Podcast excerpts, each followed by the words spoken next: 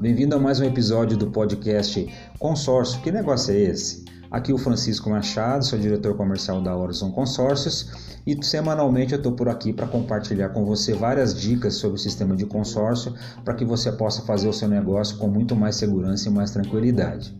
No episódio de hoje, eu gostaria de compartilhar com vocês um tema que é muito recorrente entre os consorciados e futuros consorciados, que está relacionado ao reajustes de parcelas. Né?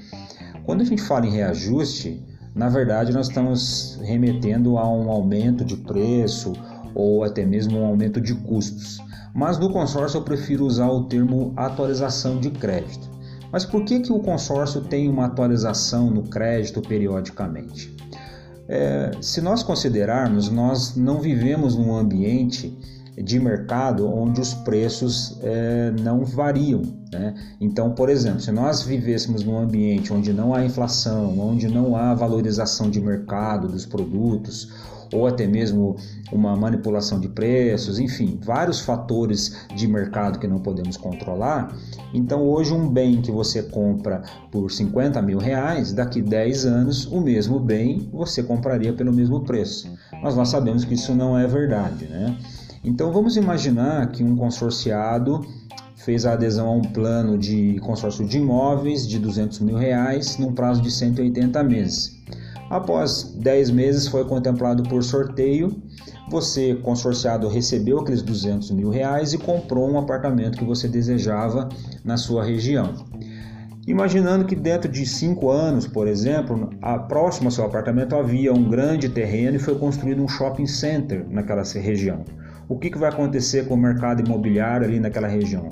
Vai acontecer uma supervalorização. Então, aquele apartamento que valia 200 mil reais há cinco anos atrás, agora foi supervalorizado por uma questão de mercado. A atualização é necessária para que todos os consorciados possam ter poder de compra, ou seja, possam ter um crédito atualizado para comprar o bem que estava planejando no seu plano de consórcio. Né? Então, por exemplo, se um consorciado foi contemplado logo no começo, ele recebeu o crédito que foi contribuído através de todos os consorciados daquele grupo. Por isso que o consórcio é considerado um plano de compra colaborativa, né? ou seja, várias pessoas colaboram para a aquisição daquele bem. Então, o consorciado que foi contemplado no começo, ele foi beneficiado para ter recebido o crédito no início. Mas tem aquele outro consorciado que vai ser contemplado, por exemplo, daqui 5 anos, daqui 7 anos. Quando ele for contemplado, ele também vai querer receber um crédito atualizado para a compra do seu bem. Agora, se nós não tivéssemos uma atualização de crédito e os preços dos bens continuassem aumentando, sendo valorizados, quando chegasse a vez daquele consorciado, ele ia receber um crédito de um valor de 5, 7 anos atrás que não daria para comprar o mesmo bem, um imóvel, um carro, por exemplo. Então, para que haja um, um equilíbrio e que haja um ajuste correto, então periodicamente há essa atualização. Né? No caso do consórcio de imóveis, nós utilizamos o INCC, que é o Índice Nacional do Custo da Construção, que segue a mais ou menos a valorização de mercado, né? Lógico que tem muitos fatores que nós não vamos conseguir medir justamente por oportunidades ou acontecimentos no mercado em si que podem valorizar uma região além do que era previsto, né? Uma outra coisa importante é sobre o consórcio de automóveis. É, normalmente ou atualmente nós utilizamos aqui dois modelos de indicadores ou índice para a atualização do crédito. Um é pelo IPCA, que é o índice de preço ao consumidor, que segue mais ou menos a linha da inflação, e normalmente os planos têm atualizações anuais.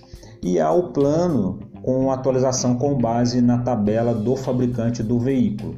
Qual que é a diferença desses dois planos? No plano pelo IPCA, o consorciado consegue se planejar melhor, pois a atualização vai ser anual e segue próximo do índice inflacionário. Então você não tem um impacto muito grande em eventuais reajustes, né? E o consorciado pode ir acompanhando mensalmente uma previsão de aumento para o próximo ano, né? Agora, o plano com atualização pela tabela do fabricante pode acontecer muitas variações durante o ano. Então, por exemplo, toda vez que o preço de um determinado veículo vinculado ao seu contrato for majorado lá na fábrica, ou seja, a fábrica aumentou o preço daquele carro, o seu consórcio também vai aumentar. Lógico, aumenta o crédito e aumenta a parcela. Então, às vezes, podem acontecer dois, três, quatro aumentos no mesmo ano por causa da variação de preço no fabricante. Inclusive, nós vamos gravar um, um podcast específico sobre isso para te orientar melhor em qual indicador você pode escolher que fica mais adequado aos seus objetivos e também ao seu momento financeiro. Né? Então, se você já está, já fez um consórcio ou está planejando fazer adesão, é muito importante que você pesquise qual que é o indicador de atualização do crédito, para que você não seja surpreendido depois com uma atualização que possa ficar fora do seu orçamento ou uma situação que você é, se comprometa muito e não tinha detalhes sobre a atualização do crédito. Né?